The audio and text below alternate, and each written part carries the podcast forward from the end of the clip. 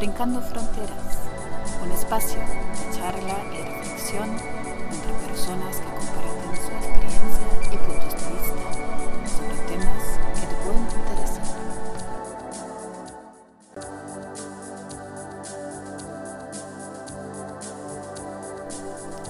Hola, bienvenidos a Brincando Fronteras.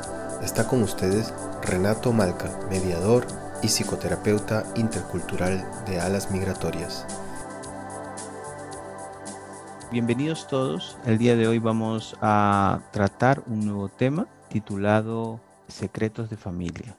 Algunos pensarán que hablar de secretos, eh, pensarán en temas confidenciales, en temas que a veces pueden traer algunas alegrías, pero esta vez vamos a hablar de aquellos secretos que generan angustia en general. En esta ocasión, para hablar sobre ello, he invitado a Cristina Márquez. Ella es docente de idioma inglés y trabaja tanto con niños como jóvenes. Y junto a ella quiero tocar este tema tan importante y necesario de reflexionar. ¿Cómo estás? ¿Cómo estás, Cristina? Bienvenida.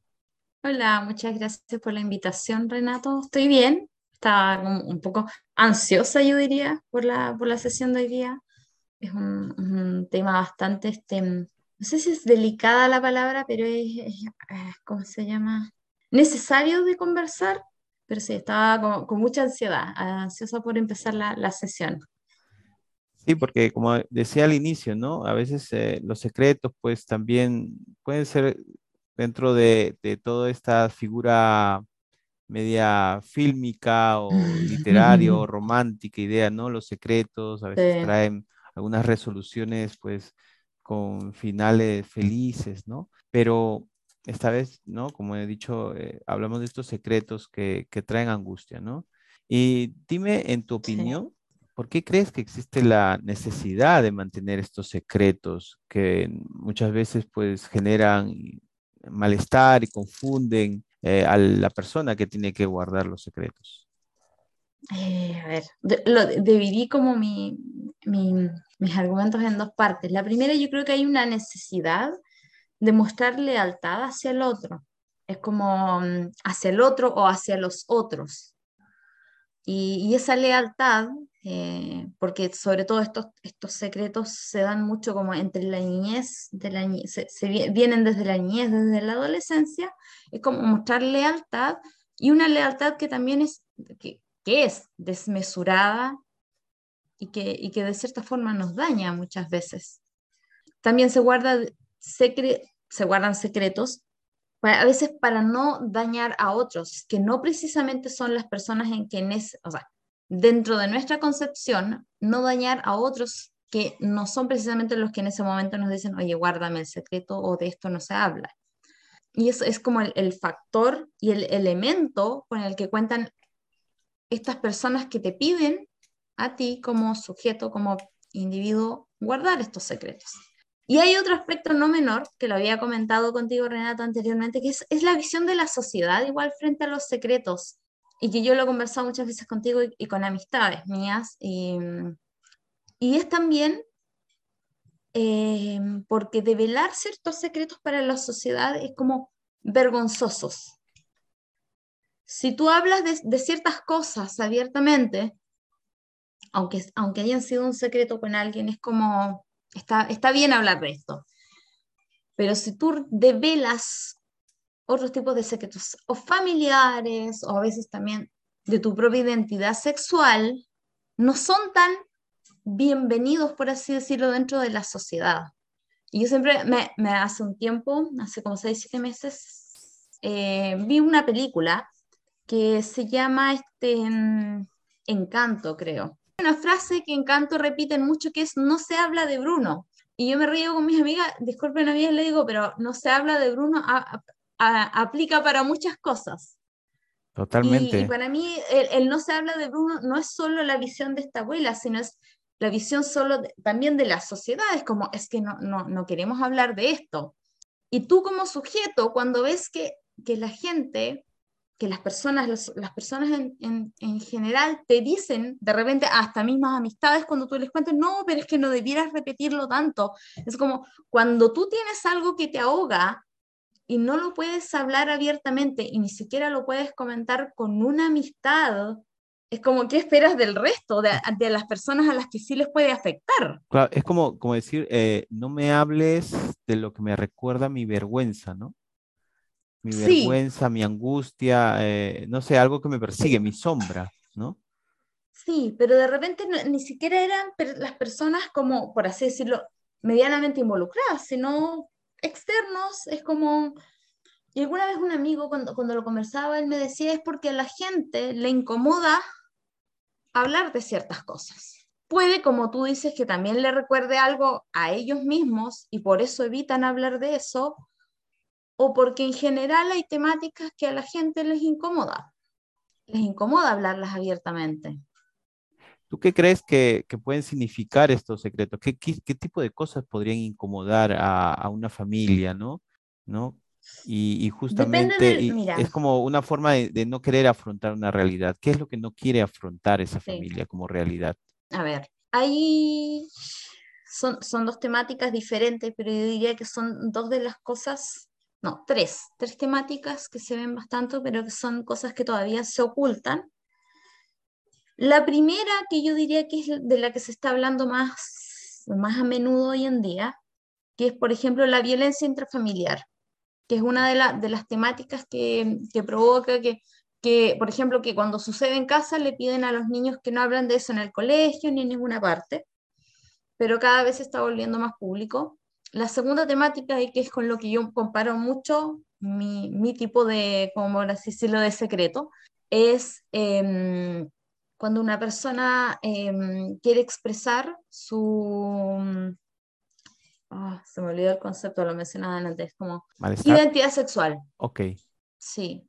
Em, hay muchas familias para las que todavía es un tema tabú. O de repente, no quizás para la familia nuclear, pero sí, por ejemplo, no sé, para el abuelo, para las tías, todavía es un tema tabú, sobre todo en, lugares, por ejemplo, como en, ciudades más pequeñas, en pueblos más pequeños, en sectores rurales, que es donde yo trabajo, es un tema muy tabú y que ahora yo al, al volver a, a mi lugar de trabajo me di cuenta que es, es un tabú. em, y la tercera temática es del abuso infantil, Ok, tenemos entonces la violencia intrafamiliar, la violencia intrafamiliar, la- el, el tema de la identidad sexual, espe- específicamente sexual. hablando de la, de la homosexualidad, y el tema es de la violencia infantil, ¿no? Y juvenil, ¿no? Y de la mujer también, Sí. cierta manera, ¿no?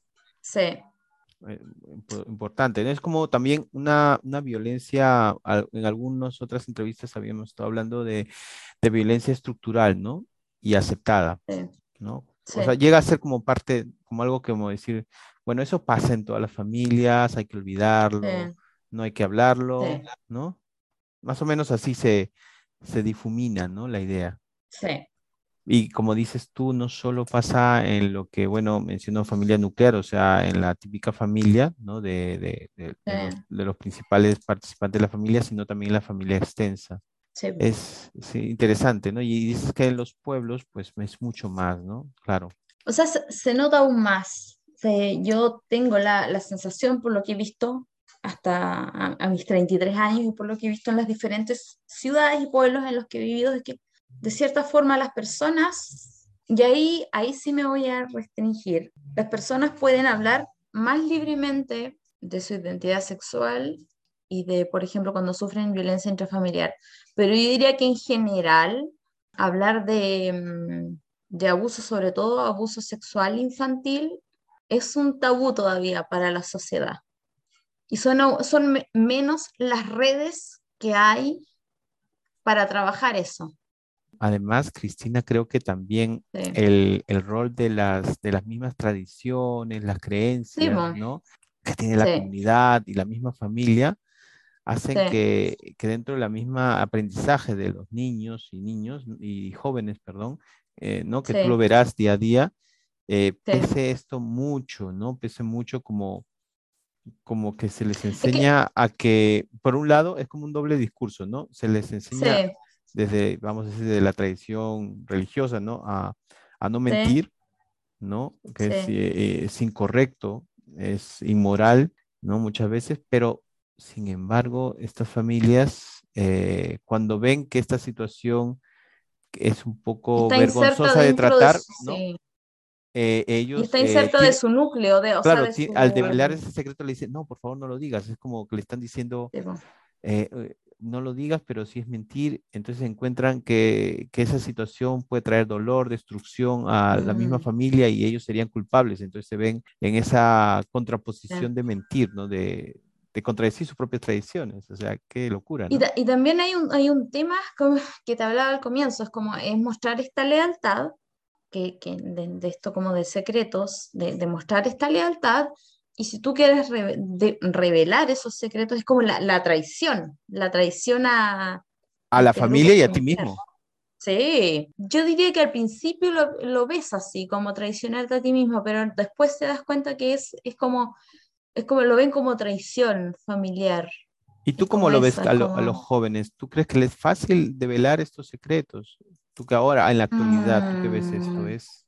Yo siento que la generación sobre todo los adolescentes de hoy día, revelan mucho más fácil ese tipo de secretos que mi generación, por ejemplo. Okay. Que lo, le, llaman hoy día la generación Z, revela mucho más fácil ese tipo de situaciones que lo que lo hacemos los, llamados millennials. Claro. Que somos los, mayores de 25 hasta como los 40. Eh, y me imagino que las personas mayores de 40 en adelante les cuesta aún más. Pero de los tres puntos que tú has tocado, de esta revelación de, pues, de, su identidad sexual, al tema de la violencia intrafamiliar y al tema de la violencia infantil y juvenil, quizás puede ser lo más fácil revelar la homosexualidad, ¿no? Porque ahora eh, está más abierto, pero ¿tú crees que, por ejemplo, el tema de la violencia, ya sea en los dos casos, en la violencia intrafamiliar, de eh, de género o de hijo a padre o de padre a hijo o, la o la violencia, ya, ya estamos hablando de violencia infantil ya directamente, especialmente en vejaciones o hasta en ciertos momentos violaciones. ¿Tú crees que en esta época se pueden develar también con esa facilidad o crees que todavía es complicado decirlo? La complicación recae en que, y ahí está la diferencia, cuando tú expresas tu identidad de, género, por así decirlo, eh, eres tú, tú estás hablando como de tu propio ser. Y la complicación en las otras dos temáticas es que hay un tercero involucrado. Ah, y ahí, y ahí viene la traición, ¿no? sentirse traído. Exactamente, tú estás diciendo, y por eso es tan silenciado, también de forma familiar y socialmente, porque tú no solo estás diciendo, a mí me pasa esto, esto es parte de mí, es esa persona que está allá o esas personas hicieron esto, actuaron de esta forma. Y es por eso que hay, hay, un, hay tanto una sociedad como una familia que te quiere silenciar. Claro, claro. de cierta forma, sí.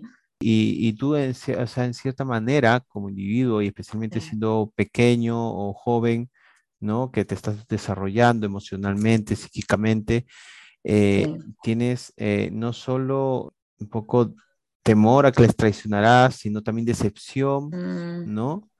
Y confusión, ¿no? Mucha confusión. ¿En qué momento se confunde como la lógica y el criterio? Em, ¿Qué pasa cuando uno es, por ejemplo, adolescente o adulto y empiezas como a querer expresar ciertas cosas? Que fue, mm. que fue mi caso. Este, em, hay una parte muy interna, hay una parte de ti en algún momento tú haces ese clic y sabes que lo más sano, lo más sano por una parte es que tú reveles lo que sucedió, que tú enfrentes todas estas cosas que sucedieron con las personas correspondientes. Y hay otra parte, ya, hay otra parte ya, la, parte adolescente, por ejemplo, ¿qué pasa cuando tú aparte dependes de estas personas? Y me refiero, dependes económicamente, eh, compartes el techo y todo, y de repente tú preguntas, ¿qué pasa si ellos reaccionan mal? ¿A dónde voy? Una dependencia. ¿A dónde voy? Como, ¿En qué momento realmente puedes, em, es seguro para ti develarlo? Porque tú piensas hasta en algún momento es como, ¿es seguro en este momento? Y de más adulto, cuando haces el proceso de más, cuando eres más adulto y haces el proceso, hay una parte de, ti y hay, hay una parte, dependiendo de qué tan profundo, por así decirlo, sea el secreto, que teme mucho, y esa es como mi experiencia personal, hay, hay, una parte de ti que siempre, por así decirlo, se ha sentido como sola sosteniendo ese secreto, pero hay otra parte de ti que teme mucho que tú al develar ese secreto te quedes realmente sola. O sea, se destruye el mundo que, lo constates En carne, que lo constates en carne viva, que, que lo poco y nada que por, por así decirlo tenías, es como se, se desploma. Es como que el, eh, el, mundo que conocías, que conoces, se desplome. Sí. Eso es, ¿no? Que la construcción de todo lo que tú has hecho en toda tu infancia, en toda tu vida, en un momento al develar ese secreto se esfume, ¿no? Porque a pesar de que sea malo, es lo que conoces.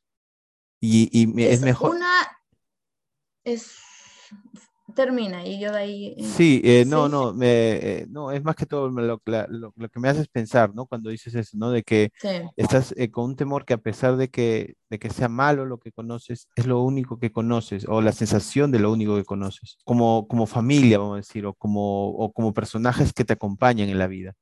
Sí, y cuanto más maduro uno, uno se hace, em, y que esto también lo, lo hemos hablado muchas veces, en otras instancias, eh, cuanto más maduro y consciente tú te haces, te das cuenta que en el caso de la familia, cuando es, por así decirlo, familia nuclear, si la familia nuclear o, o el núcleo con el que tú te creciste falló y la familia nuclear también falló y deja de estar, por así decirlo, eh, y esto probablemente se lo voy a compartir en algún momento a mis amistades y no sé si ellos entenderán, pero al final del día hay un tema de soledad que enfrentar.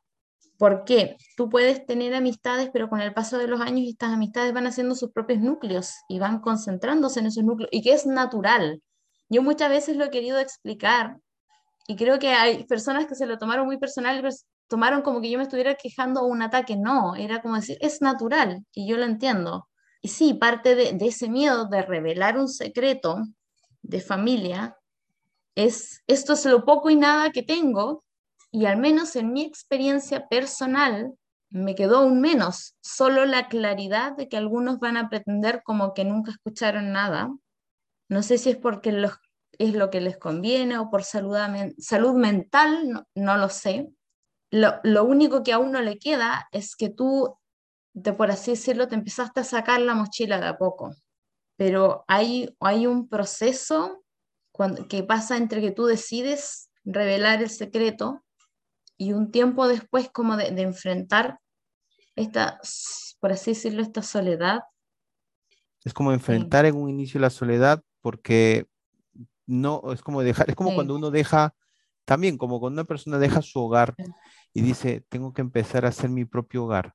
Es como empezar de nuevo y al principio, en este caso que estás escribiendo, empiezas sola, pero por, la, por un lado sientes que estás dejando eh, esa mochila, esa carga emocional o esa deuda emocional, la estás dejando, ¿no? Y por ese lado es bueno, ¿no? Pero igual eso no conlleva a también llevar esa, eso, algo nuevo, que es la soledad, pero te da la posibilidad de que también en esa creación de algo nuevo vayan viniendo nuevas figuras emocionales que vuelvan a, recrear un espacio de acompañamiento, ¿no? Sí. Que no necesariamente sean amigos eh, circunstanciales, sino sean gente que realmente forme tu nueva idea simbólica de familia también, ¿no? También. Iba a citar, hay una escritora, que si hay alguien que, que escucha este capítulo y quiere leerlo, es un libro de Vinca Jackson, el libro se llama Agua fresca en los espejos y ella hablaba, yo lo, leo, lo he leído varias veces y ella hablaba este, mm, que hay algo que, que cuando uno revela estos secretos, buscas de cierta forma el reconocimiento, el reconocimiento a la verdad. Total. Pero eh, también pasa, y por eso te decía, es como el miedo em, también pasa que tú te das cuenta una vez que revelas esto de que no siempre se reconoce la verdad. No siempre se reconoce tu verdad. Y cuando tú ves que no se reconoce esta, esta verdad y que hay personas que de cierta forma quieren que tú sigas guardando el secreto o que no lo comentes, ahí es cuando viene este tema de como de revivir la soledad y decir, ¿sabes qué? Em, hasta cierto punto y en, ciertas áreas de mi vida, esto era lo que, lo que siempre hubo, solo que mi silencio mantenía, mi, por así decirlo, mi relación con estas personas. O mi lealtad eh, aprendida, ¿no? O disfuncional. Aprendida y desmesurada. Claro. Y, y, eso es algo que me olvidé comentar, que también está relacionado con, con, con las últimas temáticas. Es, tú llegas al punto de desarrollar una lealtad aprendida y desmesurada tan grande que no solo la llevas a tu familia, cada vez que uno conoce personas, amistades, mantienes una lealtad desmesurada. Cuando formas un grupo en la universidad y de repente terminas haciendo, no sé, el 80% de un trabajo. Te dejas manipular, mejor dicho. Sí, y lo vuelves a repetir una y otra vez, y después tuviste una pareja y también tuviste una lealtad desmesurada, y lo arrastraste a toda área de tu vida, porque es lo que aprendiste claro. a hacer. Y, te y, y me, me pasaba a mí, no sé si le pasará a los demás, que cuando no ves la misma actitud de los demás, de que el resto de la gente no actúa con la misma lealtad, también te choca. Claro, es que raro, porque no lo hacen, ¿no? Que, por, qué es, por qué ah, y es como algo que tú aprendes, es como, ¿por qué? O, o, por qué no se toman tan en serio su palabra. Porque para mí, de hecho, incluso hoy, si yo digo que me voy a comprometer a hacer algo, para mí es, eso hay que hacerlo, porque mi palabra tiene que valer algo. Claro, pero eso es una cosa bastante diferente a una deslealtad desmesurada o disfuncional. Sí, pero, pero yo diría que igual de cierta forma como que va... Es como que hay que aprender el límite, ¿no? Sí. Y, y, sí, y lo empiezas como a...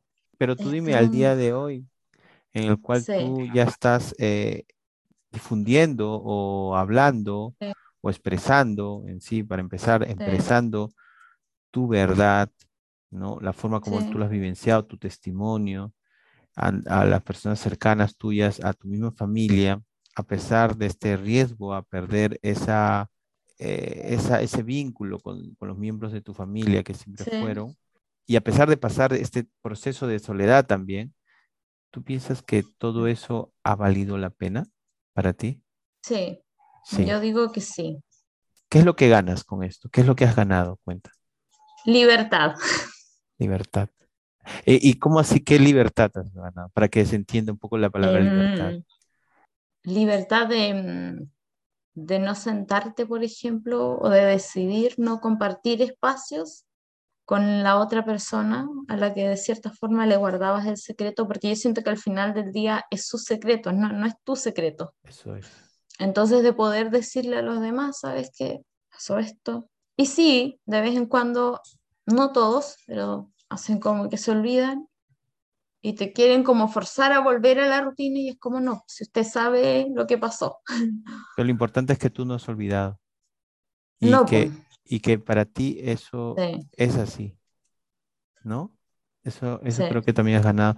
Y dime, mira, si hicieras un proceso, imagínate que podrías, uno pudiera movilizarse y viajar en el tiempo, vamos a decir, ¿no? Y, y en esa, o no viajar en el tiempo, sencillamente sentir que una persona joven o un niño está en esta situación y se siente confundido, ¿no? Y abrumado, imagínate, ¿no? Un adulto va procesando, pero un niño, un joven le es más complicado. Se siente solo, se siente dependiente emocional y, físicamente, ¿no? Ante esas personas.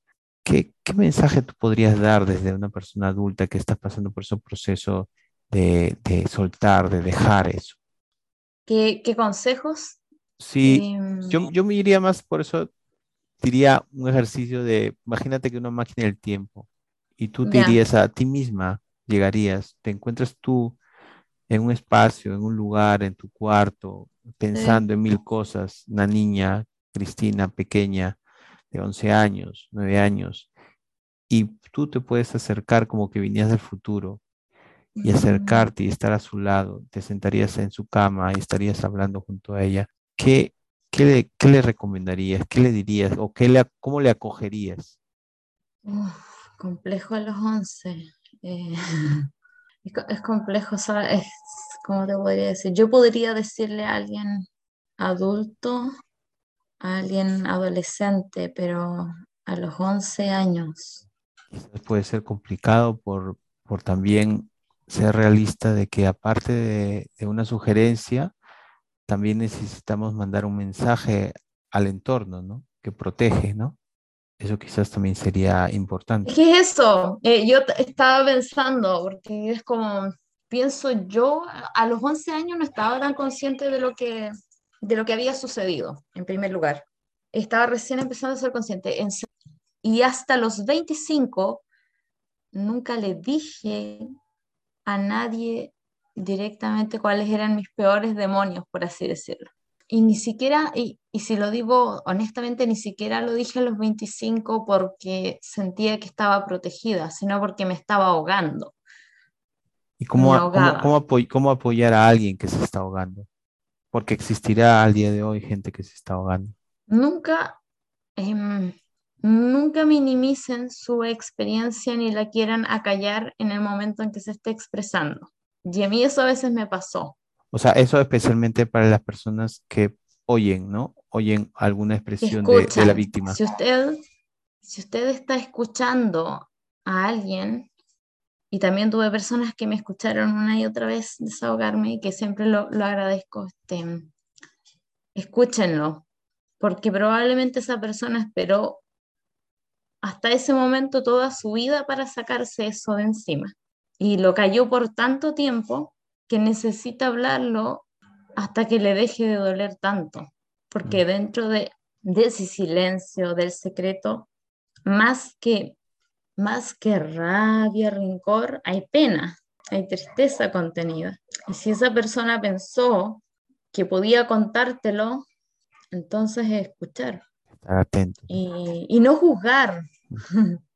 Eh, porque al momento de que empiezan a juzgar, de cierta forma, también hay, hay, un, hay un proceso en que tú dejas como de, mm, te empiezas a replegar y ya dejas de, conversar.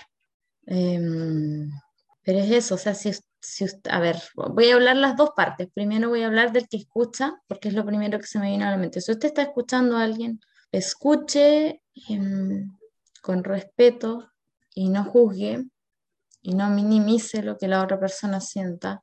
Evite compararlo a su experiencia personal, aunque todos de repente caemos un poco en eso. eso. Y, y, para las personas que están revelando secretos, eh, hay algo que yo he, he vivenciado en, mi propio proceso, en mi propia búsqueda. Uno puede, y yo se lo dije alguna vez a, alguien, eh, uno puede conversarlo con, muchas personas o con pocas, pero hay dos tipos de personas que te van a, entender y por así decirlo van a ser mucho más recíprocos que los demás. La primera persona es aquella que atravesó el mismo proceso que tú atravesaste. Eh, y bueno, yo te lo he comentado, a mí me gustaría crear una red de apoyo para vivir esos momentos y para que tú tengas esa contención, ojalá física, y me refiero ojalá física es a cuando tú vas a hablar con esas personas, eh, no que estén precisamente metidos en el momento, pero que te estén esperando, que tú sepas que cuando termines de hablar esa situación, hay alguien que te va a estar afuera esperando, porque se hace necesario, y porque a mí me hubiese gustado tener eso en el momento en que vivía ese proceso esa contención en ese momento. Y, em, y también del antes y el después. Hay, hay todo, un, hay, hay todo un tema de, de, todos estos miedos que tú te, que enfrentas antes de, de, de, hablar con las personas, de buscar una terapia idónea, también es parte de, este proceso. Y tú dime, al día de hoy, dentro de este proceso, ¿tú cómo te sientes? Con menos miedo, Em, no, sé si lo hemos conversado, pero mí, yo tenía mucho miedo. Em, y una mezcla de, de sentimientos. em, tenía mucho, por así decirlo, mucho miedo cuando, al momento de, de enfrentar esto. Eh, y una de las razones por la que, por ejemplo, decidí hacer esta entrevista hoy día es porque el miedo ya lo vas enfrentando y lo vas dejando atrás, por así decirlo. Y cada paso que das, pequeño o grande, es un paso hacia hacia la libertad, hacia tú sentirte libre. Como lo conversaba con mi amiga y decíamos que es como que tú cargas la mochila y como que vas liberando el peso. Es literalmente eso. Total. Sí, vas liberando peso. Cada paso que das es, es liberas el peso. Tú ya en sí eres una persona, digamos, eh, en el tiempo que te conozco, que denotas unas grandes ganas de salir adelante y siempre estar a la vanguardia, siempre, no solo a la vanguardia, a la vanguardia profesional, sino también en lo que respecta al crecimiento personal. Y, y también denotas tú como carácter, ¿no? Y espíritu una gran valentía, ¿no? Muy admirable. Dime desde ahí, desde ese, ese carácter que has, que, que has ido formando, que has ido desarrollando, ¿qué recomendarías a estas personas que guardan estos secretos, eh, que lastiman, estas lealtades, lealtades malentendidas, ¿no? Sí. ¿Qué les, qué les recomendarías para que vivan más allá del silencio y de esa deuda emocional? Desde mi experiencia, Así es. ya. Esto sí lo podría, acá sí podría empezar con la niña de 11 años. Perfecto. Em, ¿por qué? Porque yo a los 11 años, em, y yo creo que lo olvidé por unos años, pero lo he vuelto a retomar estos últimos meses. em, hay una, palabra que se llama resiliencia, y parte de, la resiliencia em, es que de repente cuando tú vives este tipo de situaciones y, y tu ambiente está súper vulnerado y eres muy vulnerado en diferentes formas, hay una parte como muy fuerte y de responsabilidad por ti mismo de saber que, que a los 11, 12 años uno también se está jugando su futuro. Y, y a veces se hace pesado y, y todo, pero se puede. Yo alguna vez estaba en, en una clase el año 2018, a fin de año, con un cuarto medio. Y creo que le diría parte de lo que le dije a ese cuarto medio, le dije, chicos, con apoyo de los papás, con un fuerte apoyo de la familia, se hace más fácil. Con menos apoyo, cuesta un poco más. Y con poco apoyo y nada, les va a costar aún más, pero se puede. Y es entender eso, que tanto emocional como profesionalmente, em, independiente de que uno de repente tenga sus, sus caídas, que las hay, que suceden, que les va a suceder, se puede. Uno siempre puede más. Uno siempre puede em, salir adelante. Las mudanzas son bastante más fáciles que hablar con la familia, porque yo de mudanzas tengo, cuando lo decía, yo decía, sí, es un ejemplo que sirve, pero me he mudado mucho y la verdad es que ha sido bastante más fácil mudarme una y otra vez. Es como, eh, para mí ya a estas alturas es como un trámite, pero uno siempre puede. Hay que ponerle ganas y energía. Sí, porque uno no, no sabe eh, cuál es el, el nivel o la capacidad de fuerza que uno tiene, ¿no? Sí. Uno desconoce, es un área que a veces uno desconoce, ¿no? Especialmente en, en momentos bastante específicos, bastante duros, digamos, ¿no? Difíciles. Es ahí donde se reconocen nuestras capacidades también. Sí. Pero uno, o sea, yo creo que uno tiene una... Es Nuestra verdad, capacidad de resiliencia, ¿no? Lo que- que decías. Sí, ahora sí, la capacidad de resiliencia igual es diferente en cada individuo. Yo no, no sé, tú, tú- ahí tú eres más el experto, si eso viene determinado desde, o sea, cuando uno es pequeño o no. Bueno, tienes eh, modelos que muchas veces se quedan asimilados, Sí. aunque tú pienses que no los has asimilado. Tienes Sí. tu capacidad eh, intrínseca, ¿no? Tienes tu capacidad, tu propia Sí. capacidad que también eh, tienes modelos en general externos eh, y tienes tu capacidad de decisión y, de mm. necesidad de supervivencia. Sí. Entonces, todos esos factores cuentan. Porque en mi caso, yo, o sea, yo fui súper, ¿cómo se llama? Racional, sobre todo hasta los 18 años.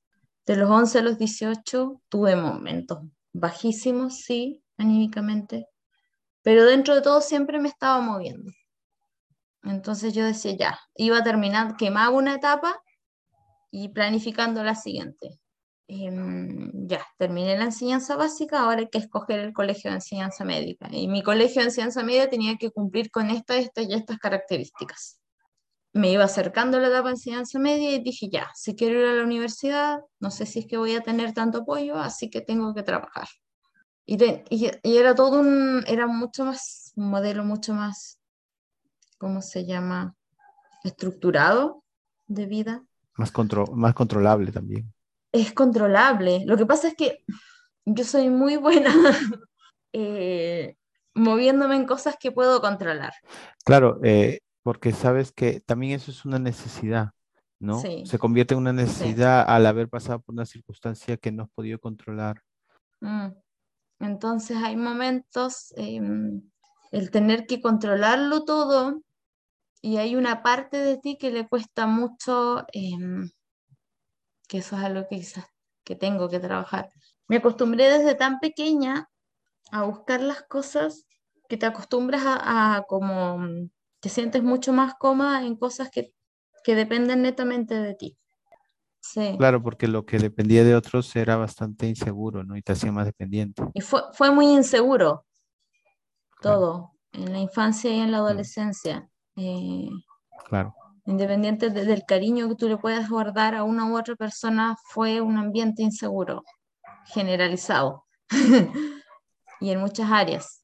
Entonces, a medida de que yo me hice consciente, eh, lo empecé a, sobre todo, empecé a planificar muchas cosas.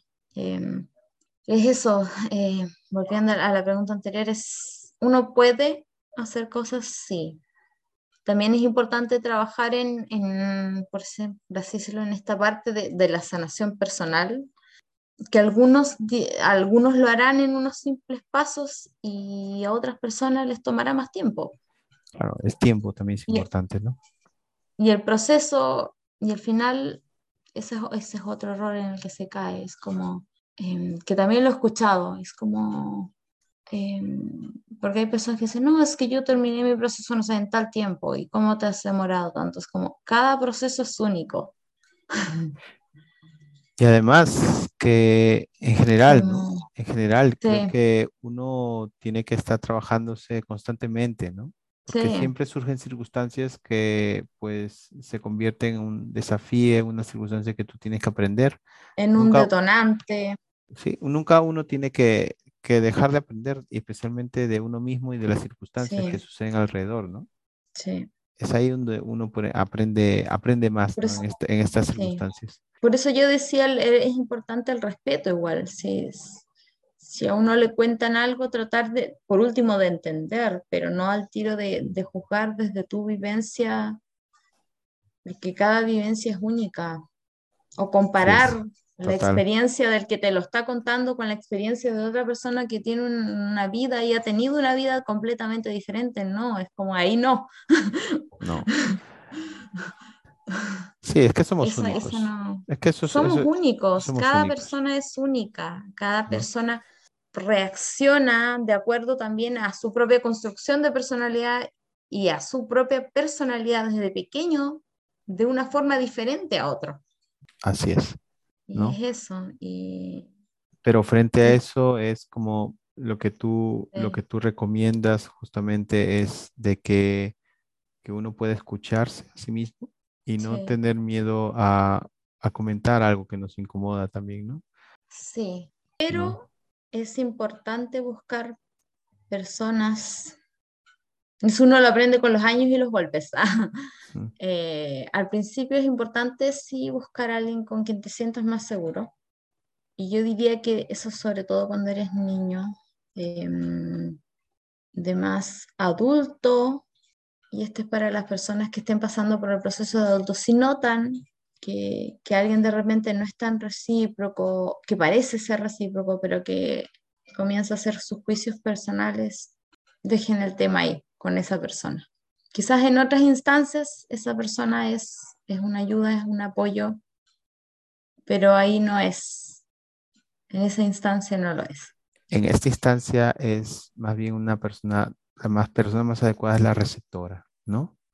¿Ah? Y la, la más indicada es una persona receptora y empática y Sí. respetuosa, ¿no? Exactamente, alguien que, que no te esté juzgando. Sí. Dime, dime una cosa, en este contexto de entrevista, tomamos muchos, muchos temas eh, vinculados a- al desarrollo personal, al crecimiento, a los estilos de vida más saludables, eh, a la vida enfrentando estos desafíos, estas circunstancias. Y te voy a hacer una pregunta que hizo la anterior persona entrevistada. Ella me dejaba la siguiente. ¿Cuál es para ti la actividad que te hace desconectar de todo aquello que te preocupa o que te desgasta emocionalmente? Hay, hay una actividad, em, a veces, em, porque también, también la, la, aplicaba en, en, en Alemania, la aplico cuando estoy acá en, en Chiloé, cuando he trabajado en otros lugares. No es algo que yo pueda hacer, eh, por así decirlo, porque en, en la vida de un adulto responsable no es algo que yo pueda hacer, llegar y hacer en cualquier momento, aunque sí, por ejemplo, uno puede escaparse. Pero si hay algo que a mí me desconecta y es como que puede estar cayéndose el mundo a pedazos, puedo tener la tragedia familiar, cualquier cosa, pero hay, si hay algo que, que me ayuda a mí a poner todo el resto en stand-by, es como lo retomo cuando vuelva, es visitar lugares nuevos. Por eso las mudanzas. No, lo- las mudanzas es más porque todavía no he encontrado un lugar que yo diga, acá me quiero quedar. Ah, mira. Alguien, me lo dijo hace muchos años, pero cuanto más he recorrido es un lugar que, en el que yo sea, sienta como esta necesidad de, digo, ya, voy a volver a salir de aventura, pero acá me quiero quedar. Por ejemplo, yo tengo un lugar que me gusta mucho, que es Punta Arenas. Le tengo mucho cariño. Pero cuando la Cristina que volvió, porque como tú sabes, estuve dos años en Alemania, la Cristina que volvió de Alemania ya le parecía agradable, pero ya no era tan esplendoroso Punta Arenas. Entonces, si había un momento en el que quizás yo pude haber decidido quedarme, que sí lo pensé, era el año 2019. La Cristina que volvió del año 2021 ya no estaba tan pensando, acá me quiero quedar. Y un poco porque lo sentí muy lejos del mundo. Em, me pasó eso, cuando, cuando volví a Chile y después cuando llegué a Punta Arena o cuando estuve en Chiloé, es como, estoy tan lejos del resto del mundo. Es hermoso, naturalmente hermoso, Magallanes, eh, acá en Chile igual hay lugares muy lindos, pero esa, esa, esa- sentí eso.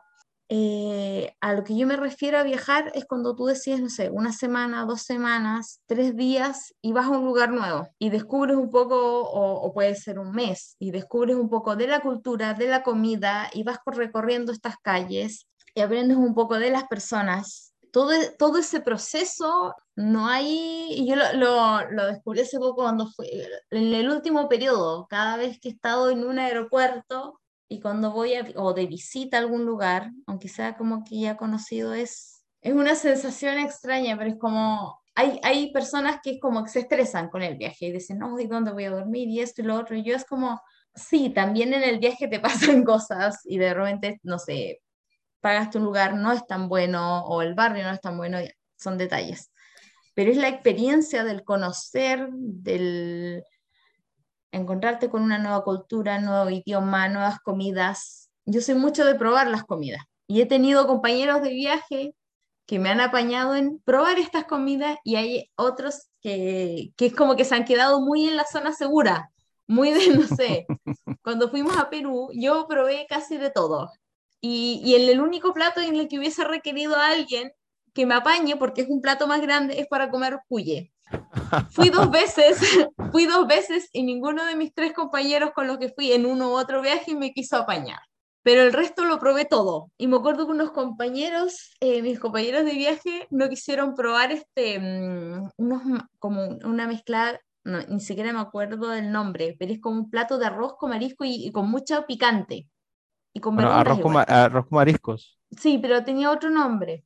Ok, La cosa parihuela. es que Esa. Estaba muy rica, picante pero muy rica. Entonces, ¿qué pasa? Mis compañeros le daban nervio porque ya, que los mariscos, que esto, que el otro, que el sabor, que, que los vegetales que le van a poner. Y yo no, lo probaba todo. Entonces es eso, es, eh, hay, hay, algo en, el viaje, en el momento en que estoy conociendo una cultura que me parece muy... Que es diferente a cuando tú te... Es emocionante, es y, sabes una cosa, irónicamente. Es una curiosidad, estoy súper curiosa. Ahí es la oportunidad que lo que te estabas diciendo, que, te dejas llevar, que te dejas llevar, que te dejas llevar y no estás controlando. Sí. Qué buena. Sí, pero es en, en el viaje. Pero pasa, pasa, ¿cómo se llama? Que igual, por ejemplo, viajo con personas, pero en general nunca he tenido como una, una sola mala experiencia con un compañero de viaje pero el resto en general he tenido buenos compañeros de viaje cuando he viajado acompañada y también he viajado mucho sola. Y sí, cuando uno viaja sola ya es como en estos horarios puedo salir, en estos horarios tengo que tener cuidado, en estos horarios mejor me guardo. En ese sentido soy como súper, eh, mantengo una, una, estructura de horarios. Em, pero sí, soy de probar comidas, eh, de conocer lugares, de ir. Sí. Qué bueno. Es algo que me, como, como los problemas y todo se puede quedar en stand-by, porque yo, yo, en este momento estoy ocupada en esto. Bueno, bueno, una buena sugerencia. Tengo, una, una, como después cuando vuelva, yo me acuerdo que en, Alemania me pasó que tuve, tenía que después buscar casa. y me acuerdo que tenía un viaje a Londres y me iba a encontrar con unos amigos que, que venían de Chile a Londres. Y yo dije, a ver, le dije a mi amiga, mis problemas van a estar en Leipzig cuando vuelva. Así que cuando vuelva de Londres lo vendré a resolver.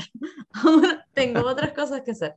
Y es eso, es, es la actitud que tengo yo en un viaje es, es diferente. Pues imagínate pues llevarlo a la vida cotidiana, ¿no? Sí, es diferente. Es, un ejercicio para la vida cotidiana. Sí. Bueno, bueno. Eso. Genial, genial. Bueno, y en esa misma línea, ¿tú qué pregunta le harías a la siguiente persona entrevistada? Una pregunta. Sí.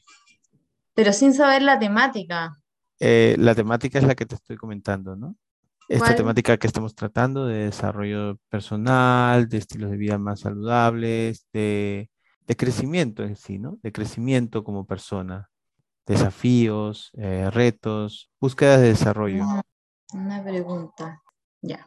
¿En qué área de tu de su vida, de la vida de esta persona, siente que es la que, la que más ha tenido que trabajar? ¿En qué área están sus, sus mayores retos? Ah, muy buena. Sería interesante escuchar a esta persona y saber cuáles son. Pues oye, yo te agradezco esta entrevista y además tu, no sé, eh, va a decir tu, tu valentía también, ¿no? Como está diciendo antes, eh, en hablar de algo tan personal y mm. tan íntimo, tan tuyo, ¿no? Tan tuyo y además a la vez tan importante para personas que pueden estar oyendo, que se encuentran en situaciones eh, muy parecidas y de repente no saben qué hacer y no tienen de repente los recursos o, creen que no tienen los recursos, eh, pues se encuentran contigo que eres una persona que ha sido desarrollando esos recursos y sigues creciendo en ello y además estás interesada en formar una, red de, apoyo, ¿no? en la cual eh, personas que se sientan en esta circunstancia, pues vayan creciendo en ello y se sientan acompañados, recogidos, ¿no? Como tú estabas mencionando antes, ¿no? Eh, creo que también este, es una, este deseo tuyo también es una forma también de ampliar mucho más esa necesidad de ir soltando y dejando esa mochila, ¿no? Y tratando de, explicar a las personas la diferencia entre una lealtad, vamos a decir, más auténtica a una lealtad más dependiente y disfuncional, ¿no? Muchas gracias, muchas gracias por, por esta entrevista. Gracias a ti por la invitación. Bueno, espero pues eh, estar oyendo más de ti, de lo que estás haciendo y, que esa red pues, se vaya, eh, no sé, cristalizando en una realidad. Ojalá. Hasta pronto. Hasta pronto, Hasta pronto. Hasta pronto. Visita la página www.alasmigratorias.com